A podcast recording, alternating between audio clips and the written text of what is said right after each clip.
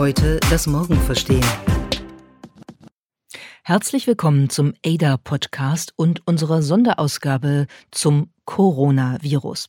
Das ist natürlich ein medizinisches Thema, aber dabei bleibt es dann doch nicht, denn der Virus hat enorme Folgen für das gesellschaftliche Leben, für die Prognosen der Weltwirtschaftsentwicklung und er hat auch eine Menge mit Technologieentwicklung, mit Fake News im Internet und dem, was die sogenannte Sharing Economy nun mit Corona macht, zu tun. Deshalb wollen wir heute darüber reden. Wir, das sind Miriam und Lea.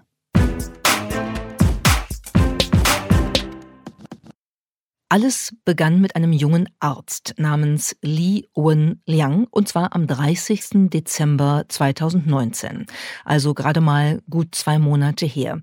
Und dieser junge Doktor schickte eine Warnung an seine medizinischen Kollegen, an wenige, in einem privaten WeChat-Dialog und machte darauf aufmerksam, er habe sieben bestätigte Fälle des schweren akuten respiratorischen Syndroms, auch SARS genannt, gefunden. Und das ist genau der Virus, der 2003 eine globale Epidemie ausgelöst hatte. Davor wollte er warnen und dann nahm die Geschichte ihren Lauf. Die Geschichte nahm vor allem ihren Lauf, weil Li Wenliang auch ein Dokument mitgeschickt hat in diesen WeChat. Und auf diesem Dokument war sehr deutlich zu erkennen, dass erstens die sieben Infizierten alle auf dem Huanan Fischmarkt sich aufgehalten hatten und zweitens, dass sie anscheinend eine neuartige Form des sogenannten Coronavirus hatten. Und Li Wenliang hat das als Warnung verschickt an seine Kollegen und ihm war nicht bewusst, dass dieses Dokument innerhalb von Windeseile an die Öffentlichkeit gelangen würde. Und kurz darauf stand bei Li Wenliang tatsächlich die Staatspolizei vor der Tür und warnte ihn, er solle solche falschen Informationen nicht weiter verbreiten. Er war nicht der Einzige, er war einer von acht Ärzten, die diese Warnungen auf verschiedenen Wegen haben in die Welt senden wollen. Und diese acht Ärzte haben auch alle einen Besuch von der Polizei bekommen. Sie wurden alle dazu angehalten, zu unterschreiben, dass sie sowas nie wieder sagen würden, diese in Anführungsstrichen falschen Informationen nie wieder verbreiten würden. Er hat das auch unterschrieben und knapp zwei Monate später, am 7. Februar 2020, ist Li Wenliang selbst am Coronavirus gestorben. Damit ist er sozusagen zu einem Aufklärungshelden in China geworden. Und wenn man allein den Anfang dieser Geschichte anschaut, dann kann man eine ganze Reihe von Dingen daraus ableiten, was hier alles schiefgelaufen ist und was sozusagen auch Ursache für eine, ähm, ja, äh, Virusausbreitung der ganz besonderen Art war. Der Fischmarkt hat lange operieren dürfen, ohne dass die Behörden eingeschritten sind, obwohl es Hinweise gab. Die Behörden haben diejenigen, die wohlwollende medizinische Hinweise gegeben haben, ignoriert und gar bestraft, haben nicht sofort reagiert. Und als sie reagiert hatten, äh, war offenbar schon ein ganzer Schwung an Ansteckungen vollzogen worden. Und äh, auch eben derjenige, der eigentlich die Warnbotschaft überbracht hatte, Li Wenyang, äh, ist dabei gestorben. Das ist schon eine ziemlich grauenhafte Geschichte, wenn man sich anguckt, wie ein Staat mit einer solchen Situation umgeht und sagt eine Menge darüber aus, was äh, da am Anfang falsch gelaufen ist. Schauen wir uns jetzt mal an, was denn dieser neue Coronavirus, er wurde mittlerweile Covid-19 genannt. Das ist also die Erkrankung, die 2019, deshalb die 19 oder die 19, am Ende die Erkrankung, die aus dieser neuartigen Variante des Coronavirus entsteht. Corona Disease 19, so wird sie mittlerweile genannt. Coronaviren wurden aber erstmals Mitte der 1960er Jahre identifiziert. Die können sowohl Menschen als auch verschiedene Tiere infizieren, Vögel, Säugetiere. Und die verursachen beim Menschen ganz verschiedene Krankheiten, von einer gewöhnlichen Erkältung bis hin zu eben sehr gefährlichen und sogar potenziell tödlich verlaufenden Krankheiten, wie zum Beispiel SARS. Und das Wichtige ist eben, dass Corona tatsächlich oder dieser spezielle Virus von Corona tatsächlich von Mensch zu Mensch übertragbar ist. Und zwar über den Hauptübertragungsweg, den es auch bei vielen anderen Krankheiten gibt, die sogenannte Tröpfcheninfektion. Das heißt, äh, man ähm, hat Kontakt mit einer Körperflüssigkeit eines anderen Menschen und äh, überträgt das dann über die Schleimhäute der Atemwege oder auch direkt über die Hände, die dann eben mit den eigenen Mund- oder Nasenschleimhäuten oder der Augenbindehaut in Kontakt kommen, auf sich selbst. Und Und das heißt, das geht relativ schnell tatsächlich. Was hier wichtig ist, auch um jetzt ein Stück weit mal äh, zur kommunikativen Deeskalation beizutragen, darüber sprechen wir gleich noch, ist, dass 80 Prozent aller Infizierten eine leichte bis mittelschwere Erkrankung haben. Das kann also durchaus sogar leichter sein als eine richtige Grippe. Ähm, 13 bis 14 Prozent haben schwerere Symptome und äh, 6 Prozent etwa haben oder können lebensbedrohliche Symptome haben. Das ist immer abhängig davon, wie das eigene Immunsystem aufgestellt ist auf, ausgerichtet ist. Es ist auch abhängig davon, äh, dass beispielsweise ältere Menschen natürlich insgesamt anfälliger sind, dass Menschen mit Vorerkrankungen anfälliger sind. Und das muss man sehr genau unterscheiden, was im Moment in der öffentlichen Diskussion ja zum Teil nicht so wirklich passiert. Und schauen wir uns auch das Ausmaß einmal an.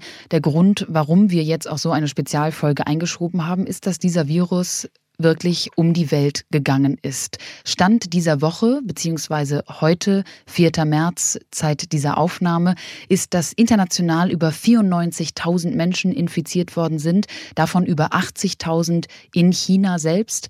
Aber es hat auch einige andere Länder schon erwischt. Im Iran gibt es knapp 3.000 Infizierte, in Italien über 2.500, in Amerika 118 und in Deutschland stand heute 244 Menschen. Noch dazu kommen zahlreiche Dutzende Länder, insgesamt über 60. Und in vielen dieser Länder sind aktuell zwar nur ein bis zwei Personen infiziert, aber die Sorge ist natürlich, dass sich das genau wie in den eben genannten so exponentiell verbreitet. Deshalb gibt es auch Reisewarnungen, zum Beispiel vor China, Südkorea, Iran, Italien und auch Japan. Da wird aktuell von einigen Behörden gewarnt, dort jetzt jedenfalls in die Risikogebiete zu fahren. Und dann schauen wir vielleicht einmal ein bisschen genauer auf die Frage, wie kann man denn die Schwere dieses Viruses eigentlich einschätzen? Ähm, da geht es jetzt tatsächlich mal ein bisschen ins Medizinische. Ähm, und da gibt es eine spezielle Zahl, das ist die sogenannte Reproduktionszahl. Sie ist das Maß dafür, auf wie viele Personen eine erkrankte äh, oder infizierte Person das Virus übertragen kann. Das heißt, je höher die Zahl ist, desto übertragbarer ist das Virus und desto höher ist das Risiko einer schnellen Verbreitung, wo wir dann eben irgendwann eine Epidemie oder weltweit sogar eine Pandemie haben, wenn das sehr schnell und sehr weitreichend passiert. Mal ganz rechnerisch betrachtet kann man sagen, diese Reproduktionszahl kann man sich einfach merken, wenn sie unter 1,0 fällt. Dann bedeutet das, dass der Virus wahrscheinlich irgendwann aussterben wird, weil eben weniger Menschen ähm, neu infiziert werden als sie gesunden, wenn sie schon mal erkrankt äh, waren. Und die Weltgesundheitsorganisation schätzt derzeit, dass der Covid-19, also der jetzige Coronavirus, eine Übertragbarkeit hat, die in der Reproduktionszahl etwa 2,5 liegt. Dazu wollen wir mal ganz deutlich sagen, es gibt schwankende Werte. Es gab auch so eine, eine ähm, Skala zwischen 1,4 und 2,5. Im Moment richtet es sich eher auf 2,5. Das ist aber exakt genau der Reproduktionswert oder die Reproduktionszahl, die wir beispielsweise auch bei der Grippe, bei der Influenza haben. Auch das ist 2,5. Das heißt, die Ausbreitung ist relativ schnell. Sie ist deutlich über 1,0. Und ähm, dazu muss man auch immer sagen, dass wir natürlich an der Stelle, um Missinformationen vorzubeugen, wissen müssen, wir schätzen ja vieles auch nur. Das heißt, wir müssten eigentlich all diese Werte immer auf die absolute Zahl der Infizierten äh, beziehen. Und ähm, Lea hat die Werte eben genannt. Das ist heute, Stand heute, 4. März, äh, Tag unserer Aufnahme. Morgen sieht der schon wieder anders aus. Das heißt, wir haben natürlich hier Schwankungen und Entwicklungen, die man nicht so richtig einschätzen kann. Aber wichtig ist vielleicht zu behalten, dass eigentlich die Übertragbarkeit von Corona ähnlich der Übertragbarkeit der Grippe ist. Das macht sie nicht äh, unproblematisch, die Krankheit oder den Virus, aber es ist jetzt auch nicht etwas, was absolut außerhalb dessen liegt, was wir in Form von Grippewellen etc. kennen. Du hast eben schon gesagt, wir wollen auch Missinformationen vorbeugen. Das ist in diesem Fall tatsächlich ganz besonders wichtig, denn die Weltgesundheitsorganisation hat im Zuge der gesamten Corona-Krise gleichzeitig auch davor gewarnt, einer sogenannten massiven Infodemie zu unterliegen, also einer Informationspandemie. Denn es ist aktuell so, dass eine absolute Überfülle an Informationen, einige davon zwar korrekt, aber andere und zwar viele andere eben auch nicht, den Menschen ziemlich schwer macht, wirklich vertrauenswürdige Quellen und verlässliche Informationen zu finden. Und das wiederum führt natürlich zu einem absoluten Vertrauensverlust in eben genau die Institutionen, beispielsweise die Weltgesundheitsorganisation, das Robert Koch Institut etc., sämtliche offiziellen Behörden und Gesundheitszentralen, die den Bürgerinnen und Bürgern eigentlich in solchen Krisenlagen natürlich dringenderweise solche Informationen überbringen müssten und dieses Vertrauen eigentlich dringend bräuchten.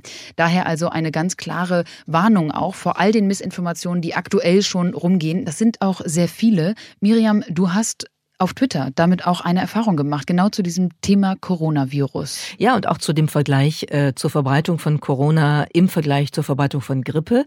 Ich habe ähm, vor ein paar Tagen da eine Grafik gepostet, die aus einer medizinischen Studie äh, sozusagen im Internet zur äh, Verfügung gestellt wurde, wo es darum geht, eben zu zeigen, dass tatsächlich Corona und die Grippe eine relativ ähnliche Verbreitungsgeschwindigkeit haben, anhand dieser Reproduktionszahl gemessen, die ich eben erläutert habe. Und ich war wirklich überrascht. Das Ding ist also hunderte von Malen geliked und, und ganz häufig geretweetet worden. Das heißt, die Aufmerksamkeit ist hoch für diese Informationen, weil alle verunsichert sind. Das kann man schon mal sehen. Was ich aber viel schwieriger fand, ist, dass eigentlich unter diesem Tweet in den, in den Kommentaren eine Art ähm, Informations-Missinformationsschlacht stattgefunden hat, wie wir das ja oft aus den sozialen Medien kennen. Das heißt, es wird grundsätzlich abgestritten, dass eine solche Grafik irgendetwas Realistisches widerspiegeln könnte. Das wird als gezielte Missinformation interpretiert. Äh, es wird sich über die Verfasser der Studie lustig gemacht. Man versucht mit allen Mitteln Argument und Gegenargument sozusagen in eine Kampfposition zu bringen. Und dann dachte ich, oh, das finde ich jetzt wirklich spannend zu sehen, was da gerade abgeht und wie um die Frage, was ist mit dieser äh, Krankheit, mit diesem Virus eigentlich los, wie da wirklich eine Informationsschlacht aus Information und Missinformation tobt. Und du warst nicht die Einzige, die auf Twitter genau diese Erfahrung gemacht hat, nämlich die der äh, Tweets voller Verschwörungstheorien.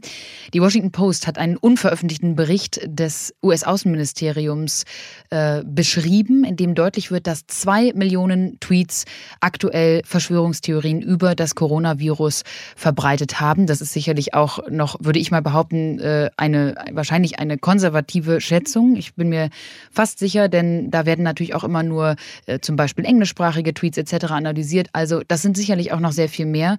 Aber um euch da mal Beispiele auch zu geben, diese Tweets, die suggerieren, dass das Coronavirus von den Vereinigten Staaten entwickelt wurde, um China also reinzureißen.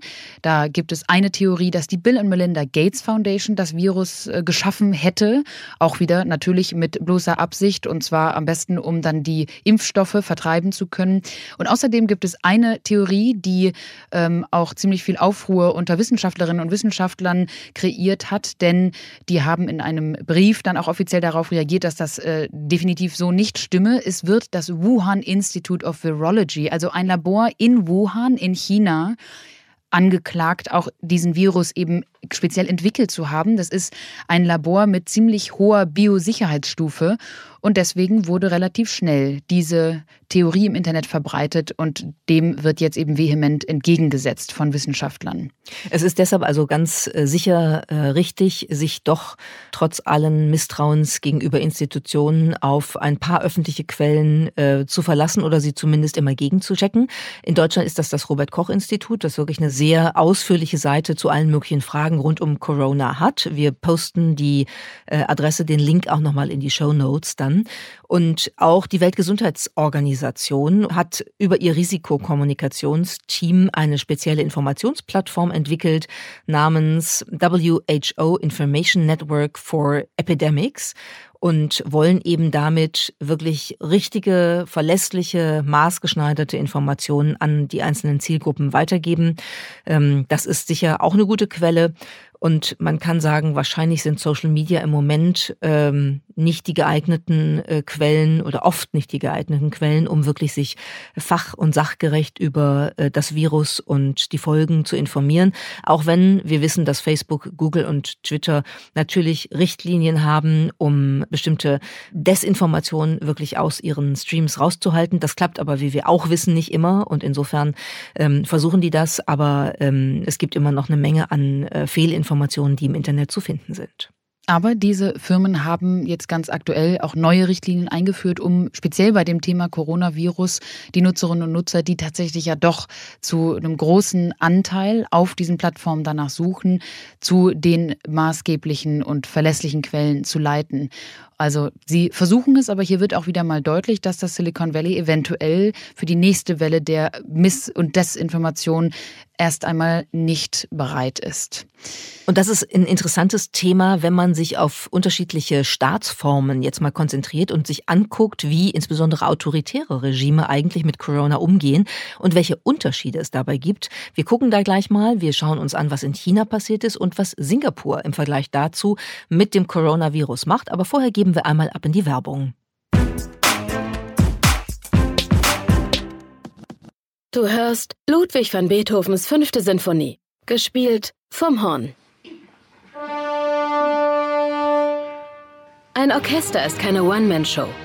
Strategieberatung auch nicht.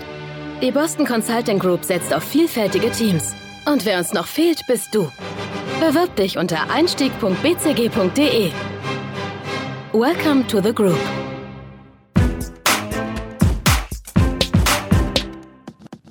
Während es in den sozialen Netzwerken manchmal schwierig ist zu wissen, auf was man sich verlassen kann, sollte das natürlich bei offiziellen Regierungsinformationen eigentlich idealerweise vor allem in solchen Krisensituationen immer der Fall sein. Denn die Informationspolitik in so einer Gesundheitskrise ist maßgeblich für die Frage, ob ein solcher Virus einzudämmen ist. Die beiden Themen Transparenz und Technologie, also der technologische Ansatz, wie man eine solche Krankheit verfolgen und auch erfassen kann, aber auch die Frage, wie transparent kommunizieren wir eigentlich als Staat, als Behörden mit unseren Bürgerinnen und Bürgern. Das ist entscheidend. Das haben wir ganz besonders sehen können am Beispiel China. Wie schon erzählt, wurden Whistleblower wie beispielsweise Li Wenliang erst einmal mundtot gemacht. Und auch die chinesische Bevölkerung wurde wochenlang nicht umfassend über die Lage und auch die Übertragungsformen dieses Virus informiert. Ganz besonders war die Tatsache, dass die Behörden zunächst nicht berichtet haben, dass der Coronavirus von Mensch zu Mensch übertragbar ist. Das hat dazu geführt, dass beispielsweise die Distanzierungsmaßnahmen, die dann ganz deutlich und auch mitunter ja durch Isolation wirklich krass durchgeführt worden sind in China und mittlerweile eben auch in vielen anderen Ländern, dass diese zunächst erst einmal in den Empfehlungen gar nicht enthalten waren. Und das ging dann so lange weiter, bis erst am 20. Januar, sprich drei Wochen nach der Warnung von Li Wenliang und den anderen Ärzten, Xi Jinping seine erste öffentliche Rede über dieses Coronavirus gehalten hat. Da war er gerade von Übersee zurückgekommen und hat erst dann ganz deutlich gesagt, wie die Lage ist. Und seitdem sind die Dinge dramatisch eskaliert. Nur einen Monat später leben jetzt in China schätzungsweise mehr als 700 Millionen Menschen unter irgendeiner Form von Bewegungseinschränkungen bis hin zu absoluter Isolation. Denn in dieser Provinz Hubei, wo Wuhan liegt, dort sind die Menschen Stand heute seit Wochen quasi im Hausarrest. Die sitzen zu Hause und denen wird per Lautsprecher auf der Straße Straße Ansagen gemacht, was sie zu tun und auch zu lassen haben. Beispielsweise eben nicht aus der eigenen Wohnung zu kommen. Oder ähm, es gab ein irres Foto, was ich irgendwo gesehen habe, wo äh, ganz viel Pakete vor einem Haus abgeworfen worden waren und die Bewohner im ähm, Bademantel oder im Schlafanzug dann versuchten, die an sie gerichteten Pakete äh, zu finden, die über Alibaba oder über welche E-Commerce-Plattform auch immer bestellt worden waren, ähm, um sich sozusagen mit Nachschub äh, von Lebensmitteln und anderen Dingen zu versorgen. Also das ist schon eine eine relativ abenteuerliche Situation.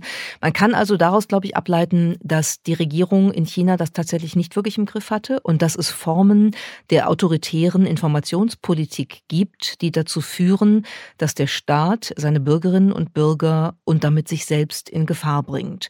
Es gibt ein schönes Zitat des äh, Kaisers Zhu Di aus der Ming-Dynastie, also viele, viele hundert Jahre zurückliegend, der mal gesagt hat, für stabile Verhältnisse müssen die oberen und die unteren miteinander kommunizieren, sonst gibt es keine Stabilität. Seit jeher sind viele Staaten untergegangen, weil der Herrscher von den Verhältnissen seiner Untertanen nichts wusste.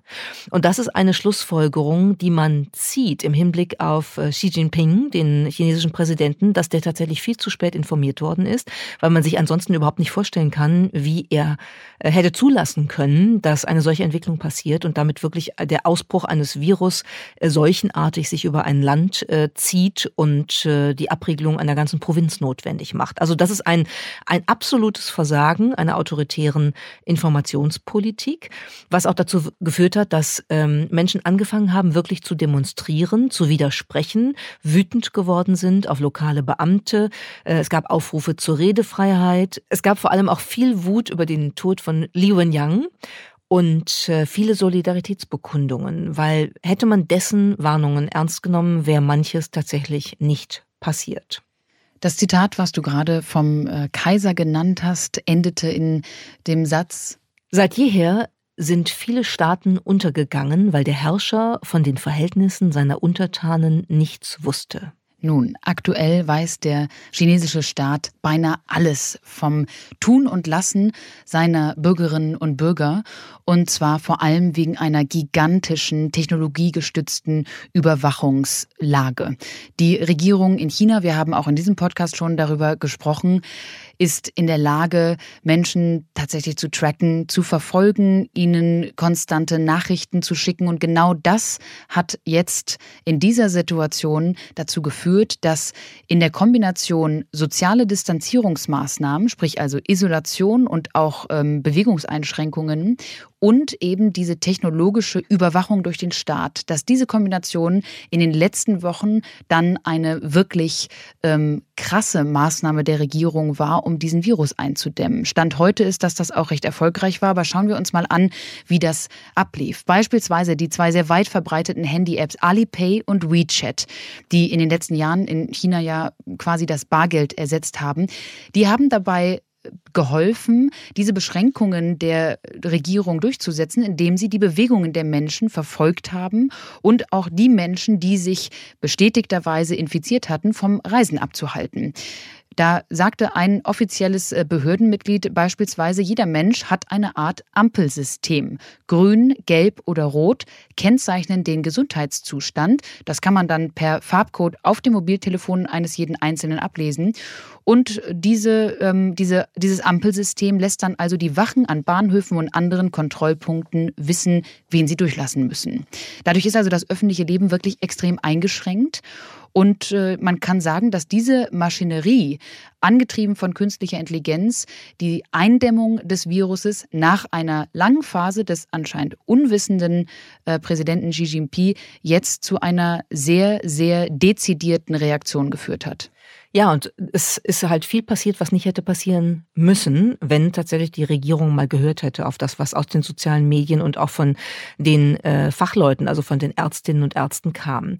Äh, wir können ja mal auf ein anderes Beispiel gucken, was äh, von der autoritären Regierungsform jetzt gar nicht so weit weg ist äh, von China, aber doch etwas anders vorgeht, ähm, sicherlich etwas liberaler ist, ähm, aber vor allen Dingen konsequent ist in der Anwendung der Maßnahmen. Auch das würden wir aus westlicher Sicht sicherlich als relativ drakonisch bezeichnen, was in Singapur passiert, aber es ist enorm erfolgreich und Singapur gilt jetzt schon als Test Staat dafür, ob es gelingen kann, den Virus einzudämmen und dann relativ schnell auch zu neutralisieren. Ja, und Singapur ging tatsächlich ähnlich vor wie China. Es war eine Kombination von einem erstmal erstklassigen Gesundheitssystem, das muss man sagen, das hat dieser Stadtstaat. Und natürlich muss man auch erstmal anerkennen, dass es eine, hier um eine ganz andere Größe geht und demnach auch um sehr viel weniger Fälle. Aber es gab eben auch noch keine Todesfälle in Singapur. Also das erstklassige Gesundheitssystem hat sicherlich geholfen, aber die Kombination von technologischen Rückverfolgungs- und Eindämmungsmaßnahmen, Thema soziale Isolation etc.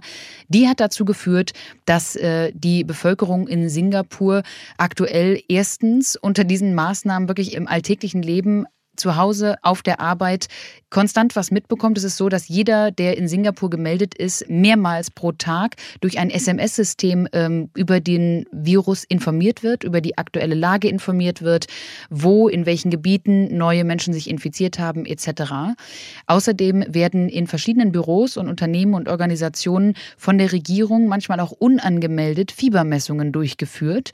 Und wenn dann da eine mitarbeitende Person festgestellt wird, die Fieber Fieber hat, dann wird mitunter das gesamte Büro sofort geschlossen. Also es ist, du hast es eben erwähnt, schon auch drakonisch, so würde ich es aus unserer Sicht beschreiben, aber eben auch sehr konsequent und das alles durch Technologie unterstützt. Auch für ausländische Einreisende oder für sogenannte Expats, also ausländische Mitarbeiterinnen und Mitarbeiter von Firmen in Singapur, sind die Vorschriften sehr streng äh, und werden akribisch überprüft. Also wenn man zum Beispiel falsche Angaben zur eigenen Reisegeschichte macht, dann kann das zu Strafverfolgung führen. Und wer gegen die ihm oder ihr auferlegten Quarantänevorschriften verstößt, kann den Aufenthaltsstatus entzogen bekommen. Also da wird wirklich durchgegriffen. Ähm, wir haben allerdings auch gesehen, ähm, durch einen Bekannten von, von dir, Lea, in, in Singapur, wie das dann sozusagen kommuniziert wird. Und das ist schon äh, in einer Form, die eine Mischung aus drakonischer Maßnahme und Transparenz in der Informationspolitik ähm, gekennzeichnet ist. Also es gab ja da zum Beispiel, gab so eine Art Comiczeichnung, wo dann gezeigt wird, dass bei Einreisenden dann also erstmal mit dieser Pistole Fieber gemessen wird und wenn das ein bisschen zu hoch ist, dann wird aber der äh, Diensthabende nochmal aufgefordert, die Person mal auf einen Stuhl zu setzen und bitte fünf Minuten da in Ruhe sitzen zu lassen, damit sie sich erholen kann. Und dann muss man nochmal Fieber messen. Könnte ja sein, dass die gerade vorher in Aufregung war oder gerannt ist oder so. Also es hat schon eine, einen etwas menschlicheren Zug und es hat vor allen Dingen den Effekt, dass damit ähm, erfolgreich, offenbar bislang jedenfalls, das eingedämmt werden kann. Und, so hat es mir mein Freund auch erzählt, die Regierung hat äh, Atemschutzmasken verteilt, aber mit der ganz deutlichen Ansage, das sehen wir jetzt auch überall, dass diese nicht von denjenigen getragen werden sollten, die Angst vor einer Infektion haben, denn dafür bringen sie herzlich wenig sondern von denjenigen, die infiziert sind. Da geht es eher darum, andere zu schützen, auch wenn man dann in diesem Fall natürlich in die Isolation sollte, sprich also den Kontakt zu Mitmenschen komplett vermeiden sollte. Aber das war wohl auch zu Beginn eine große Verwirrung, weil ja in China durchaus viele aus Schutz oder Prävention, Schutz vor der Infektion diese Masken tragen. Die wurden aber in Singapur von der Regierung verteilt mit einer ganz tollen Erklärung auch auf der Packung. Also Thema Transparenz, da würde ich sagen, haben die einen sehr sehr ähm, ja, kommunikativ äh, konstruktiven Ansatz. Aber es wird natürlich durch die Technologie und die Möglichkeiten, die die Behörden dort haben, auch alles ganz detailliert verfolgt. Und Technologie hilft nicht nur bei der Überwachung der Bürgerinnen und Bürger in verschiedenen Ländern, sondern auch beim Erfassen dieses Viruses. Genau, und damit sind wir bei unserem letzten Abschnitt, wo wir mal schauen wollen, welche Rolle spielt Technologie und welchen Impact hat Corona auf Technologie und Wirtschaftsentwicklung. Und du hast jetzt gerade davon gesprochen, dass man äh, Technologie nutzen kann, um die Entwicklung, Verbreitung des Virus äh, zu verfolgen. Da gibt es ein Beispiel der chinesischen Company Alibaba, ein ja fast allumfassendes E-Commerce-Unternehmen, so könnte man sagen, eines der größten Tech-Unternehmen der Welt. Äh, die haben eine künstliche Intelligenz entwickelt, die den äh, Coronavirus auf CT-Scans mit einer Genauigkeit von 96 Prozent identifizieren kann. Dieser Diagnosealgorithmus ist mit mehr als 5000 bestätigten Corona-Fällen geschult worden und kann, und das ist das Spannende eben daran, diesen Identifizierungsprozess, ist es Corona, ist es nicht Corona, in 20 Sekunden abschließen abschließen, während ein Arzt für die Analyse eines solchen CT-Scans dann normalerweise bis zu 20 Minuten benötigt. Das heißt, die Diagnose wird sehr viel schneller und äh, mit einer hohen Genauigkeit vollzogen. Und wir haben noch ein anderes Beispiel, was nicht im Bereich der Diagnose, sondern der Prognose, der Voraussage hier sehr spannend ist. Blue Dot, das ist ein Big Data Analytic äh, Unternehmen, das ist eine proprietäre Software as a Service. Und die wurde entwickelt, um die Verbreitung von solchen Infektionskrankheiten zu verfolgen, auch zu lokalisieren und dann auch zu konzeptualisieren, also zu gucken, wo kommt dieser Virus eigentlich her, wie hat er sich genau verbreitet. Und Blue Dot hat den Coronavirus ebenfalls Ende Dezember 2019 schon in ihren Analysen entdeckt. Und der Schlüssel zu Blue Dot sind natürlich die großen Daten, die ganzen Big Data Datenbanken, die sie auf ihrer Plattform nutzen und einfließen lassen. Dazu gehört die Verarbeitung natürlicher Sprache, beispielsweise in Aussagen offizieller Gesundheitsorganisationen, in digitalen Medien. Die lassen außerdem globale Flugticketdaten einfließen und auch Berichte über die Gesundheit von Tieren und demografische Bevölkerungsdaten. Ihr seht also, sehr viele verschiedene Quellen und die fließen alle zusammen und Blue Dot ist dann in der Lage, alle 15 Minuten und 24 Stunden lang am Tag, also eigentlich wirklich im Live-Tracking-Modus diese Informationen so zu verarbeiten, dass also der Coronavirus da Ende des Jahres schon aufgepoppt ist. Und das Interessante ist, nachdem die Big Data-Analyse also so ein Virus signalisiert und in diesem Fall eben richtigerweise das äh, rote Licht hat aufleuchten lassen. Danach überprüft dann eine Gruppe von Ärzten und Computerprogrammierern diese KI-Befunde bei Blue Dot. Und die schauen dann also nochmal, macht das wirklich Sinn? Ist hier wirklich etwas, wovor wir vielleicht warnen müssen? Und in diesem Fall haben sie das getan und haben damals Ende letzten Jahres einen Bericht dazu erstellt und konnten tatsächlich auch sehen, wo sich die Krankheit wahrscheinlich äh, schneller ausbreiten würde als an anderen Orten und haben jetzt einige Voraussagen, wie wir jetzt sagen können, schon richtig getroffen. Und es ist in diesem Fall mal ein spannendes Beispiel für eine KI, die im Bereich der Krankheitsfrühentdeckung eine sehr hilfreiche ähm, Analyse durchführen konnte. Das andere Thema sind die wirtschaftlichen Folgen und die strukturellen Folgen, die dieses Virus nun weltweit haben wird. Äh, relativ schnell kann man zusammenfassen, weil wir es alle täglich beobachten können, was im äh, Wirtschaftsumfeld passiert. Die Wachstumsprognosen für die Weltwirtschaft sind inzwischen halbiert worden. Wir haben ähm, Prognosen dazu, dass die chinesische Wirtschaft ähm, sich erheblich im Wachstum reduzieren wird. Auf derzeit wird vermutet 3,5 Prozent. Ich glaube, das sind alles Zahlen, die man eigentlich jeden Tag an anpassen kann, weil das natürlich vom Verlauf ähm, der äh, Epidemie oder irgendwann vielleicht hoffentlich nicht, aber möglicherweise Pandemie ankommen wird. Wir haben die Folgen auf den Aktienmärkten auf der Welt gesehen und auf die globalen Lieferketten. Das Problem, dass beispielsweise ein Hersteller wie Foxconn, der für das iPhone von Apple produziert, zwischendurch seine Leute alle nach Hause schicken musste und jetzt angekündigt hat, dass sie Ende März angeblich wieder voll in die Produktion einsteigen wollen. Apple hat deshalb gewarnt, auch so eine Art Gewinnwarnung ausgegeben und gesagt, wir haben da ein Problem, weil wir gar nicht so produzieren können, wie wir wollen.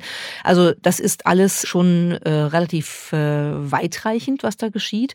Bill Gates hat in dieser Woche im New England Journal of Medicine diesen Virus beschrieben als eine once in a century Pandemie. Das finde ich relativ mutig, das jetzt schon zu schreiben im Jahr 2020. Wir haben noch 80 Jahre dieses Jahrhunderts und äh, wissen ja nicht, was da noch alles kommt. Aber das, was jetzt schon passiert ist, reicht ja durchaus, äh, um zu sagen, es ist jedenfalls eine schwerwiegende Entwicklung, die die Weltwirtschaft und die strukturellen Formen einer globalisierten Wirtschaft, die strukturellen Ausprägungen einer globalisierten Wirtschaft sehr stark beeinträchtigt.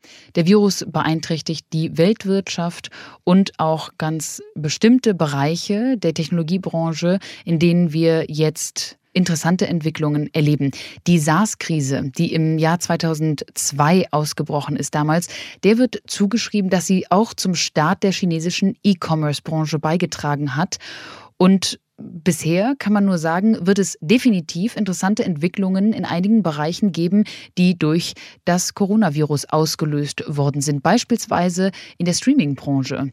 In den letzten zwei Monaten hat die chinesische Streaming-Branche einen 35-prozentigen Anstieg erlebt, denn wir müssen uns das vorstellen, dort leben aktuell, wie zu Beginn erzählt, Millionen von Menschen im sogenannten forcierten Homeoffice, nämlich der sozialen Isolation. Das heißt, da ist dann auch nicht mehr ganz so viel viel zu tun als eben zu streamen. Unter anderem, da habe ich ein schönes Stück im New Yorker Magazine drüber gelesen, unter anderem auch beispielsweise während des Essens ähm, zu streamen, einfach um mal irgendeine Community zu haben, um nicht wochenlang alleine zu essen. Aber nicht nur das wird über Streaming erledigt, sondern mittlerweile bieten auch Fitnessstudios und sogar Nachtclubs und schon lange auch Schulen und sämtliche andere Institutionen Livestreams an. Also es wird mittlerweile fast alles des alltäglichen Lebens, alle Bereiche des alltäglichen Lebens eben in den virtuellen Raum gelegt. Miriam, du hast vorhin schon von den Paketen erzählt. Auch Essen wird natürlich geliefert. Also das ist eine ganz neue Form des Miteinanders, nämlich erstmal des Alleineseins. Aber wie man während der Isolation Community schaffen kann, das ist im Streaming-Bereich mittlerweile interessant zu sehen. Auch übrigens die Firma Zoom, eine Videokonferenzplattform, die in den letzten zwei Monaten, nämlich den zwei ersten des Jahres 2020, äh, über 2,2 Millionen aktive Benutzer pro Monat hinzugefügt hat. Das war mehr als im ganzen Jahr 2019. Denn die Menschen, unter anderem auch aus China, erledigen alles über Videokonferenz und über Streaming-Plattformen. Ja, und äh, die Streaming-Plattformen sind nur die einen, die sozusagen hier äh, profitieren vom Virus. Äh, die ähm, E-Commerce-Händler, die Online-Shopping-Companies sind die anderen, die erheblich profitieren. Es gibt den chinesischen Online-Händler JD.com. Die haben einen richtigen Zuwachs in der Nachfrage erlebt. Das gab es schon mal bei der ersten SARS-Krise 2003 und äh, JD.com hat das auch kommuniziert und sich darüber öffentlich gefreut, dass sie jetzt äh, so viel mehr liefern können. Das ist nicht so gut angekommen. Das hat relativ viel Ärger gegeben. Dann haben sie nochmal nachkommuniziert und gesagt, so war das nicht gemeint und haben darauf hingewiesen, dass sie auch Gutes tun. Und das stimmt tatsächlich. Zum Beispiel setzen die auch Roboter ein, die dabei helfen können, die KI-basierte Entdeckung des Virus in verschiedenen Umfeldern äh, Mensch ohne Menschen eben umsetzen zu können. Oder es gibt auch sogenannte Desinfizierroboter, die halt durch Räume fahren und diese Räume mit Desinfektionsmittel besprühen, um sie sozusagen virusfrei zu machen. Auch das sind Dinge, die im Einsatz sind. Aber grundsätzlich kann man sagen, äh, wir beobachten hier eine ziemlich weitreichende Veränderung des, des menschlichen Lebens. Also die sitzen zu Hause, die Menschen, die sind in der ähm, äh, erzwungenen Quarantäne. Sie können eigentlich nur durch E-Commerce noch irgendwas äh, geliefert bekommen und die Pakete werden dann zum Teil einfach vor die Tür geworfen, wo sie sich die dann abholen müssen. Sie haben keinen Kontakt untereinander. Der soziale Kontakt wird durch Livestreaming und durch ähm, Videochats und so weiter ersetzt. Ich finde das ganz interessant, weil das ähm, eigentlich äh, etwas ist, was wir in den 70er Jahren schon mal diskutiert haben, äh, am Beispiel des Mediums Fernsehen unter ganz anderen Bedingungen, wo gesagt worden ist, Menschen sitzen zu Hause, vor allen Dingen ältere Leute und so, und gucken sich halt äh, ihre Serien an und verschwinden sozial in dem, was da im Fernsehen passiert. Das nennt man Eskapismus.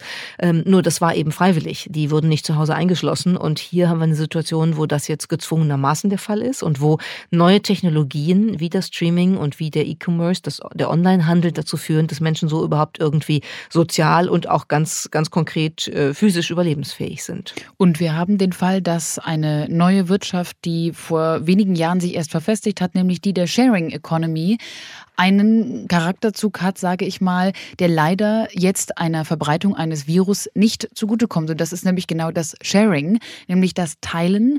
Diese soziale Interaktion, die du gerade beschrieben hast, die jetzt viel im virtuellen Raum abläuft, die ist ja normalerweise in der Sharing Economy durchaus eine wahre Interaktion. Beispielsweise beim Ride-Hailing, also ähm, Uber, Lyft etc. Die ganzen Anbieter, wo die äh, Grundidee ist, man interagiert immer wieder mit relativ dezentralen Menschen, die also demnach auch nicht von einem Unternehmen mal ebenso alle ins Homeoffice geschickt werden können. Und es geht ums Teilen von Wohnungen, Beispiel Airbnb, Autos wie bei Uber. Und da kommt es natürlich in so einer Lage, wie wir sie jetzt gerade haben, zu sehr, sehr vielen Ansteckungsmöglichkeiten. Und genau das wird natürlich jetzt auch erstmal in Frage gestellt. Ride-Hailing wurde in Wuhan zum Beispiel sofort verboten und die gesamte Gig-Economy, die also, wie eben erwähnt, dezentralisiert Mitarbeiterinnen und Mitarbeiter ähm, eigentlich immer in die Welt schickt, um doch sehr viel zu interagieren mit Menschen, die wird jetzt erstmal auf den Kopf gestellt. Also auch das wird spannend. Wenn wir vielleicht nochmal zum Schluss des Podcasts jetzt zusammenfassen, was können wir zu diesem Moment eigentlich ableiten aus dem, was man ähm, in der Entwicklung von Corona sehen kann, dann kann man sagen, zum einen eine Menge an Desinformation, was insbesondere über das Internet, über die sozialen Medien äh, ein Problem darstellt, weil Menschen nicht mehr wissen, worauf sie sich verlassen können. Da sind dann vielleicht schon institutionelle Quellen empfehlenswert und nicht nur Twitter und Facebook und so. Ähm, das ist die eine äh, Situation und die eine Schlussfolgerung. Die zweite Schlussfolgerung ist, dass autoritäre Systeme sehr unterschiedlich mit ihrer Informationspolitik umgehen. Und wir haben am Beispiel China gesehen, wenn sozusagen der Überbringer einer schlechten Botschaft geköpft wird, wie das Sprichwort sagt, dann ist das ein Problem. Und dann entscheiden Staat und Regierung gegen die eigenen Bürgerinnen und Bürger, weil ein gewisser Schub in der Ausbreitung des Virus hätte wahrscheinlich nicht stattfinden müssen, wenn äh, die Behörden sehr viel früher reagiert hätten und nicht sozusagen den Arzt verantwortlich gemacht hätten für die Information, die richtigen Tatsachen Tatsachen, die er kommuniziert. Singapur, haben wir gezeigt, macht es etwas anders und geht sehr drakonisch vor, aber auf einer sehr transparenten Informationspolitik, die zumindest sozusagen ähm, so funktioniert, dass das bisher nicht dazu geführt hat, dass es Todesfälle gegeben hat oder dass der Virus sich rasant ausbreitet. Und das Letzte, was wir gesehen haben, ähm, das kann man vielleicht als ähm, die, die große Vernetzung der Weltwirtschaft und der Technologieentwicklung beschreiben, wo so ein Virus auch als kleine Metapher gesehen werden könnte dafür, dass eine globalisierte Welt ja schon auch anfällig ist. Wenn irgendwo ein Virus auf einem Fischmarkt in Hunan entsteht oder da jedenfalls auftritt, dann kann das einen eine Folge oder ganz viele Folgen für die ganze Welt haben. Das ist so ein bisschen das Beispiel der Chaostheorie. Da fällt irgendwo ein Sack Reis um und äh, es entsteht ein Sturm. So könnte man das vielleicht beschreiben. Und vielleicht kann man es schließlich sogar so interpretieren, dass diese engen Verflechtungen einer Weltwirtschaft, die immer mehr auf Technologie aufsetzt, eben auch dann äh, diese Weltwirtschaft und äh, diese Weltgesellschaft besonders anfällig machen für solche Entwicklungen wie einen Virus, der dann durch Reisende und durch vieles mehr eben äh, verbreitet wird in der Welt, herumgetragen wird und wo dann plötzlich richtig weitreichende Beschränkungen und Veränderungen entstehen. Und wir möchten mit dieser Folge natürlich auch nochmal daran erinnern, dass es wichtig ist, sich immer auf den faktischen, ähm, auf den Zahlen und der faktischen Grundlage zu bewegen und darauf zu reagieren. Wir haben zu Beginn ja auch nochmal die Vergleiche ähm, angestellt und ich kann aus persönlicher Erfahrung zumindest so viel ähm, erzählen. 2009 hatte ich einen Fall der Schweinegrippe und da war ich auch in Isolation. Ich glaube eine Woche, zehn Tage, irgendwie sowas. Das war alles nicht schön, aber es war letztendlich auch dann doch nur eine Woche ähm, starkes Fieber und auch diese, auch diese Welle ging dann wieder vorbei. Die war natürlich bei weitem nicht so groß wie dieser Coronavirus-Outbreak jetzt, das ist ganz klar. Aber trotzdem, ich glaube, es ist Vorsicht geboten, aber wir sollten auch nicht der Hysterie verfallen. Das war der ADA-Podcast Heute das Morgen verstehen. Entwickelt wird unser Podcast von der gesamten ADA-Redaktion, einem Teil der Handelsblatt Media Group. Produziert werden unsere Folgen in Düsseldorf von unserem wunderbaren Tonmeister Julian Stephan.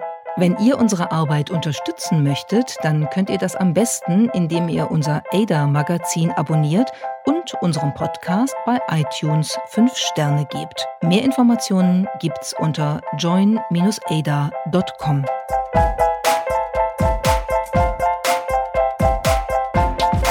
Ada.